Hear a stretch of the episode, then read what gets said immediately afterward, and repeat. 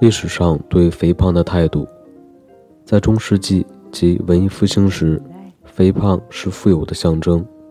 古希腊医学和古埃及的文献都将肥胖视为一种疾病。希波克拉底这么写道：“肥胖本身不是一种病，但它是其他疾病的前兆。”公元前六世纪的印度外科医生苏须鲁塔认为肥胖与糖尿病与心血管疾病有关，并建议以运动来治疗肥胖以及过重体位。腰围，腰围九十二厘米，脂肪比例，嗯，三十三。好，把它翻过来，再翻过来，看到什么？吐白沫了。好。受害人一个小时前喝过一杯 cappuccino，还吃了块奶油蛋糕，还有两个蛋挞。好，翻过来。然后他去小了个便，不过没洗手。倒立。脂肪比例应该是三十六。他试过减肥，你看小腿，跑不到一圈就不行了。再倒过来。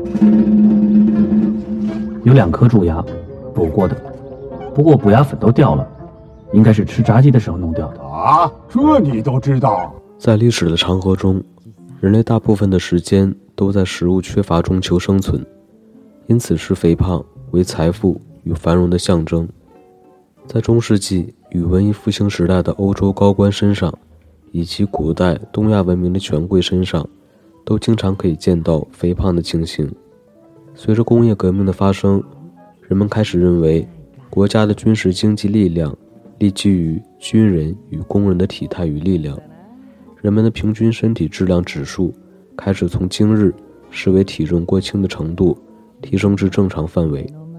从19世纪开始，已开发国家人们的平均身高与体重就已经开始上升。到了20世纪，身高已经达到基因潜力的上限。于是体重的成长就超过身高，而开始产生肥胖。一九五零年代，已开发国家的儿童死亡率因财富的累积而下降，但心脏病与肾脏疾病的发生率则随着体重一起上升。在此同时，保险业发觉了体重与预期寿命的关联性，于是调涨肥胖者的保费。什么意思啊？为什么我听不懂呢？历史上的许多文化。都认为肥胖源自于人格上的瑕疵。在希腊喜剧中，肥胖的角色通常是贪吃的人，也是嘲弄的对象。基督教信仰中认为，食物会让人犯下七宗罪的怠惰与色欲两项原罪。麻烦你鱼丸粗面，木有粗面是吗？来碗鱼丸河粉吧。木有鱼丸是吗？要牛肚粗面吧。木有粗面。嗯。那要鱼丸油面吧？没有鱼丸。怎么什么都没有啊？那要墨鱼丸粗面。没有粗面。又卖完了，麻烦你来碗鱼丸米线。没有鱼丸。卖多了，他们的鱼丸跟粗面卖光了，就是所有跟鱼丸和粗面的配搭都没了。哦，没有那些搭配啊？麻烦你只要鱼丸。没有鱼丸。那粗面呢？没有粗面。在当代西方文化中。肥胖经常视为不受欢迎的同义词，也与许多负面刻板印象相关。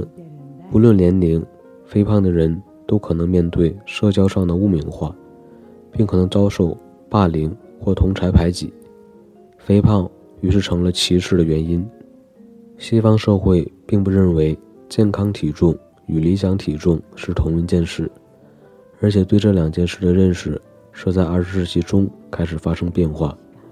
理想体重的标准自1920年代开始下降，自1922年至1999年间，美国小姐的身高上升了百分之二，但体重却下降了百分之十二。但在此同时，人们对健康体重的标准则反其道而行。什么意思啊？为什么我听不懂呢？两千零七年的英国人对于过重的标准，相对于一九九九年时宽松得多。这些变化被认为是因为人们的体质不断上升，因此人们开始认为过剩的体质是一种正常的表现。在非洲许多地区，仍视肥胖为富裕与健康的象征，尤其在 HIV 疫情发生后，这样的看法变得越来越常见。好，我数一来，那个二。麦太太，让我来吧。陈老师，哎，解放了，你们机灵点哦。